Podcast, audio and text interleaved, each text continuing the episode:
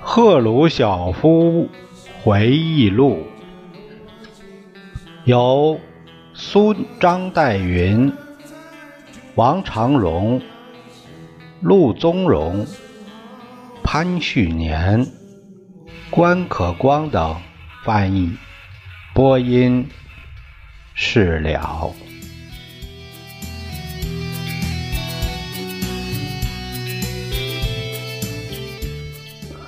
后来我才知道，让我当地下工程的总指挥是斯大林的意见。虽然卡冈诺维奇从未向我提及，很明显是斯大林指示他来了解一下我能否在市委的工作以外再把地铁工作担当下来。由于我说不能同时担任两个职务，这一建议就被搁置下来。结果是，虽然形式上我仍旧担任市委的工作，但我百分之八十的时间是花在地铁的工程上。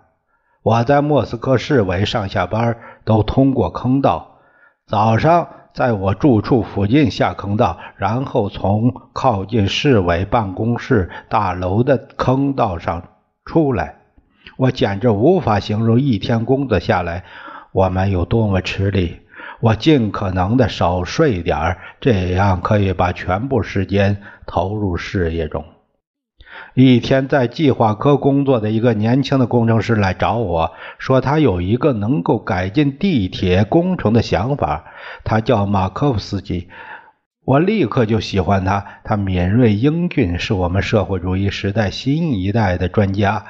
下面是他讲的话：赫鲁晓夫同志，我们建造地铁。呃，用的是所谓德国的方法，或者叫露天坑道的作业。这种方法很适合城市。我建议改用英国的方法，叫隧道作业。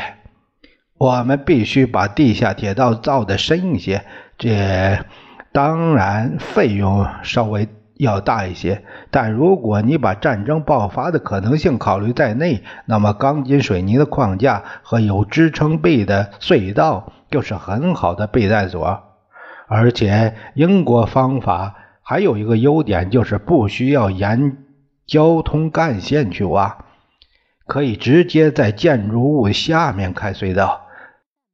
另一个问题是怎样使乘客下去进入地铁，然后再上来走出去？帕维尔。帕夫洛维奇·洛杰尔已指示我们安装电梯，这也是德国方法。我建议安排自动扶梯。呃，说真的，我还是第一次听到“自动扶梯”这个词。我问他自动扶梯是什么东西，他解释给我听，我也尽力最大努力的去理解。听起来这种东西非常复杂。马克斯基在接触时他说。请您考虑我的建议。如果您需要的话，我可以打一个报告，确切的说明我的建议。呃，但请您不要告诉帕维尔·帕夫洛维奇，我来看过您，因为他非常多疑又非常严厉。我到您这来提建议是未经他的同意的，他非常固执己见。如果先向他提，会毫无结果。他甚至不让我讲完就否定我的建议。我说好吧，我同卡卡诺维奇谈一下，然后把我们的决定告诉你。我向卡卡诺维奇做了汇报，他简单的回答：“为什么你不让马库斯基更具体的介绍一下他的那些自动扶梯呢？然后你就知道我们为什么装电梯而不装自动扶梯。自动扶梯要向英国和德国订购，即使是为了地下。”铁道，我们也舍不得把我们黄金储备留到国外去。我决定召开一个会议，让马克夫斯基和帕维尔·帕夫洛维奇·罗吉尔都参加。我把这个问题一下子彻底解决，也邀请了其他一些人参加。试想一下这个场面吧。马克斯基英俊潇洒、文质彬彬，而罗吉尔却老态龙钟、臃肿，呃，紧锁双眉，怒视着马可夫斯基，就像鳄鱼盯牢了兔子一样。显然，马可夫斯基很紧张，但他自己控制得很好。他说：“我们采用的方法已经过时。”他他建议用先进的方法来代替。他的争论令人信服。他举英国为例说：“皮卡德利车站是英国最好的车站，建在伦敦最豪华的地段。”车站造得很深的地下，他们不用电梯，而用自动扶梯。罗杰尔不时用轻蔑的口吻来刺，呃，马可夫斯基，讲他是一个不负责任、妄自尊大的青年人。但马可夫斯基讲的很有道理。在我们向中央委员会汇报时，我支持了他的意见。罗杰尔非常顽固，他执意坚持己见到底。卡冈诺维奇也支持马可夫斯基的意见，他对这种僵局很为难，因为这意味着我们不得不把分歧意见向中央政治局汇报。罗杰尔会控告我们，而且斯大林有可能支持他。然而，我们只能这样做，别无他法。罗杰尔在政治局会议上做了汇报，然后轮到我们发言，一场争论就展开了。罗吉尔指出了一点，说：“你们建议的方案太贵了，太费钱了。”但斯大林马上打断他说：“罗吉尔同志，费钱不费钱的问题可以留在政府决定。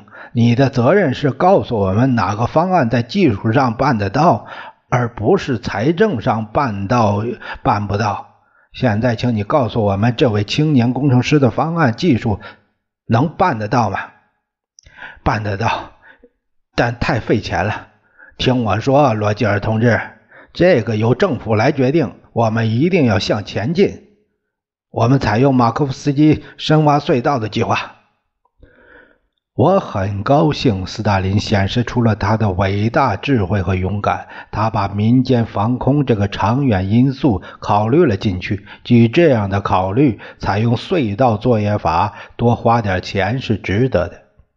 的确如此，在战争的第一阶段，市指挥部就就设在米亚尼茨斯基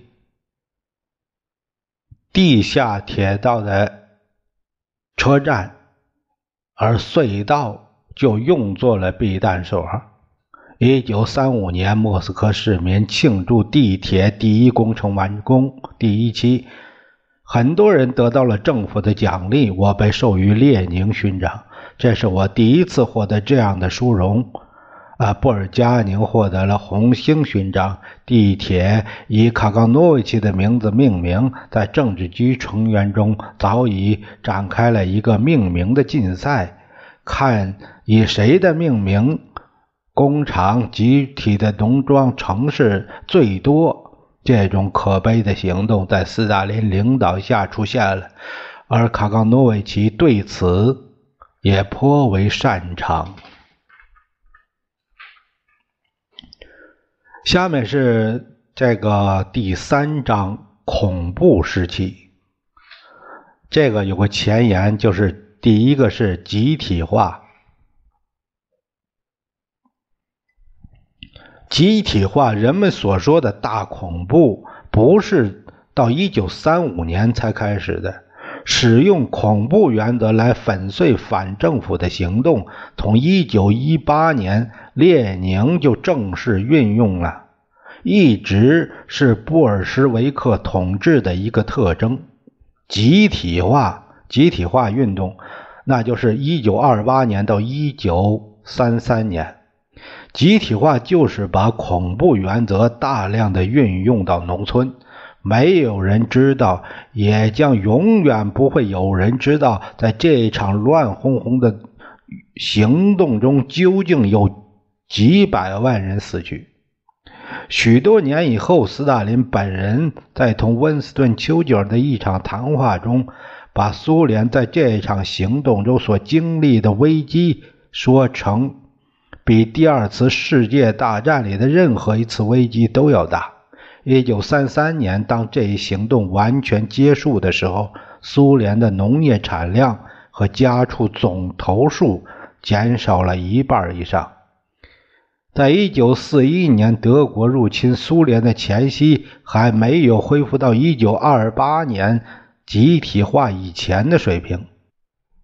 这一节特别令人感兴趣的是，赫鲁晓夫第一次承认，斯大林式的集体化只给我们带来了苦难。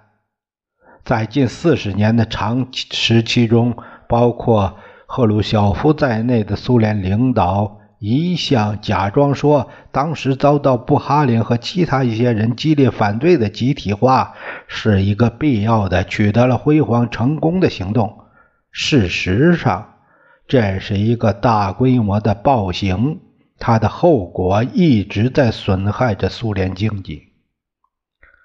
那也就是说，不成功的集体化从1928年开始到1933年，搞了六年的时间，搞了五年六年的时间，还不如不搞，这是个现实的结果。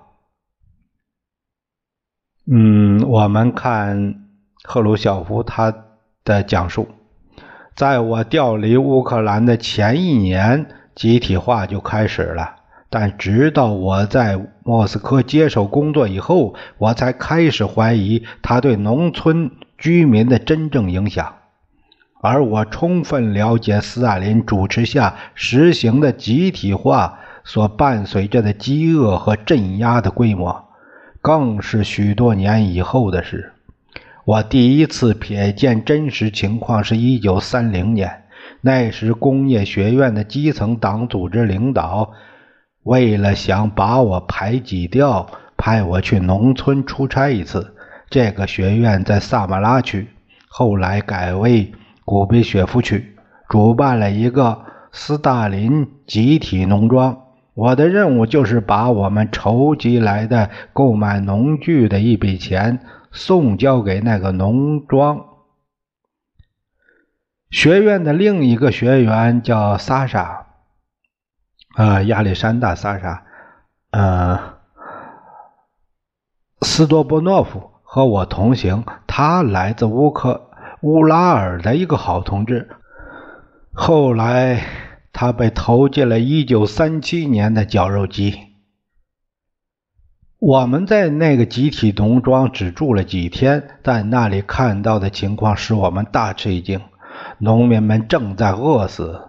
我们召开了一次会议，以便把原来的钱交给他们。这个集体农庄的大多数职工是从楚瓦什族居民中调来的，所以我们只好通过一个议员。同他们谈话。当我们向他们说明这笔钱专门用作购买农具的时候，他们告诉我们说，他们对农具不感兴趣，他们需要的是面包。他们真的祈求我们给他们食物。斯多波诺夫和我被安置在一个老寡妇的草屋里。老寡妇穷的没有什么东西可以供应我们。我们同她一起分享了我们带着准备路上吃的一些食物。我没有想到的事情会这样糟。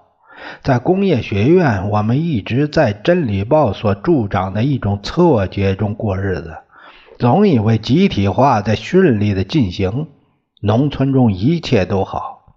接着，斯大林事先不打招呼就发表了他有名的“胜利冲昏头脑”的演说，把集体化过程的过火行为归咎于地方党组织的党员的积极分子。呃。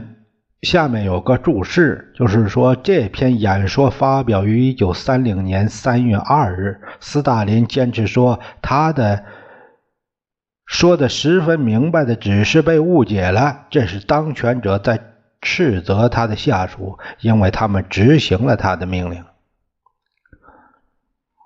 正是这些人，他们。曾以这样的鲁莽、残忍的劲头来执行集体化，却突然发现他们自己遭到了《真理报》的痛责。当时，我们却把斯大林的演说看作是一篇杰作，是党的领导针对那些应对过火的行为负责人的大胆的一击。这里有有个解读，他说当时我们把斯大林的演说看作是一篇杰作，像这这一篇就是，但我们是谁呢？哎，斯大林不事先通知政治局和中央委员会而发表演说，事实上，中央委员会曾鼓起足够的勇气，为了有人要他充当斯大林的退替罪羊而提出抗议。赫鲁晓夫接着说：“但我记得我曾为思想上产生过一个问题而感到不安。如果像斯大林一向告诉我们的那样，集体农庄里一切都很顺当，那么突然间来了一篇胜利冲昏头脑的演说的理由又何在呢？”集体化问题的争论引起了莫斯科党组织领导人一系列急速的调动。反对集体化的乌格兰诺夫被撤换。接替他的是包曼，接着包曼犯了过火行为的错误，又被撤换，由莫洛托夫接替。这里就是说到反对集体化运动是右派分子，特别是布哈林所做的最后的一次斗争。有讽刺意味的是，托洛茨基和左派分子曾首先主张集体化，而在那时，斯大林是反对集体化的。一九二八年到一九三零年，莫斯科党组织的首领是莫洛托夫。一九三零年，他升任总理，啊，是指苏联委员会的主席，人民委员会的主席。鲍曼犯了过火的行为，被撤换，由莫洛托夫接替。后来，莫洛托夫又由卡冈诺维奇接替。就是在卡冈诺维奇领导莫斯科党组织的时候，有消息透露出来说，集体化农庄发生了麻烦。但我从没有想到，所说的麻烦竟是指农民暴动，需要从莫斯科派人去镇压。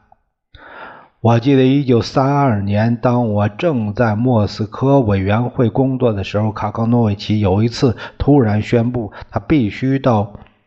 克拉斯诺达尔去出差一次，他离开了一两个星期。当时他并没有对我们讲明，但后来知道他是去平定库班哥萨克人的一次罢工，那时叫做破坏活动。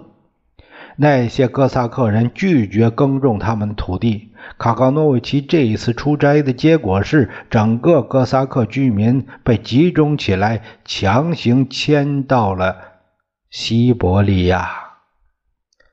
我有一个朋友叫维克利舍夫，是莫斯科军区的政治部主任。政治部主任就是武装部队的保安机构。他告诉我，乌克兰到处都在发生暴攻和破坏活动，不得不动员红军战士去田菜田里除草。根据我自己的农业经验，我知道甜菜是很嫩的，除草一定要在适当的时候进行，而且要很小心。你不可能指望红军战士能够做到这一工作。他们中的大多数人从没有见过一棵甜菜，以后会不会再看到，他们也根本也不放在心上。很自然，这年的甜菜收成落了空。后来乌克兰发生饥荒的消息传开了，我简直不能相信。一九二九年离开乌克兰时，那里的生活已经回升到了战前的水平。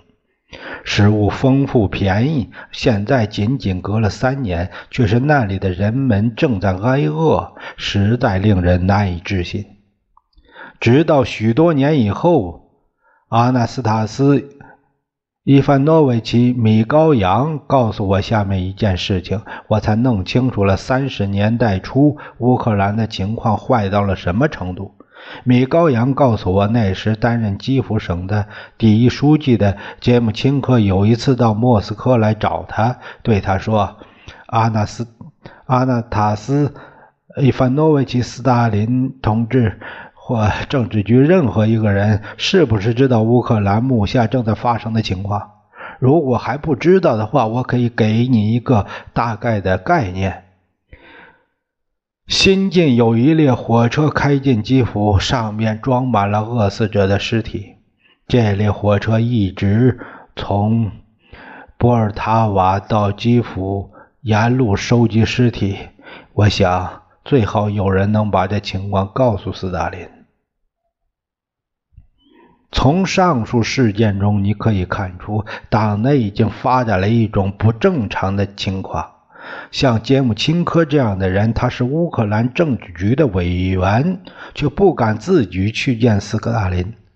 我们已经进入了这样的时代：一个人把集体领导捏在他的手里，其他每个人都在他面前发抖。杰姆钦科决定。把乌克兰的情况告诉米高扬，因为他知道米高扬是接近斯大林的，也许可以有一些办法。在那个时候，党内活动分子常常把斯大林、奥尔中尼启泽和米高扬三个人并称为高加索集团。我一向很尊重阿纳斯塔斯·伊凡诺维奇·米高扬，我们人人都有过过失。呃，阿纳斯塔斯伊夫伊凡诺维奇当然也有他的过失，但他是一个诚实又聪明能干的同志，对党和国家有巨大的贡献。肖洛霍夫在他的小说《被开垦的处女地》中描写了集体化的情况。但肖洛霍夫写这个小说时，斯大林还活着，因此他除了按照斯大林式的解释来描写集体化，别无选择。当集体化的失败广泛的为人们所知道时，我们都被告知应当把发生的麻烦统统归咎于富农右派托洛茨基分子和基诺耶维基诺维耶夫分子的阴谋。总有着这样一个方便的解释：反革命破坏活动。现在斯大林的滥用职权既已经揭露，就可以对集体化进行一番更彻底、更客观的分析，来弄明白当时的真相。也许我们将永远不会确切知道多少人是直接由于集体化而死的，多少人是间接的由于斯大林急于把失败归咎于人而死的。但有两点是可以肯定：第一，斯大林式的集体化只给我们带来了苦难和暴行；第二，在我国当时的领导中，斯大林起着决定性的作用。里可夫、布布哈林、季诺维耶夫和加米涅夫都已经被撤职，托洛茨基已流亡国外。所以，如果要追究责任，完全可以把罪责放在斯大林本人身上。但这一切都是事后诸葛亮了。在那时，我们不知道真相。我们仍相信斯大林，对他很信任。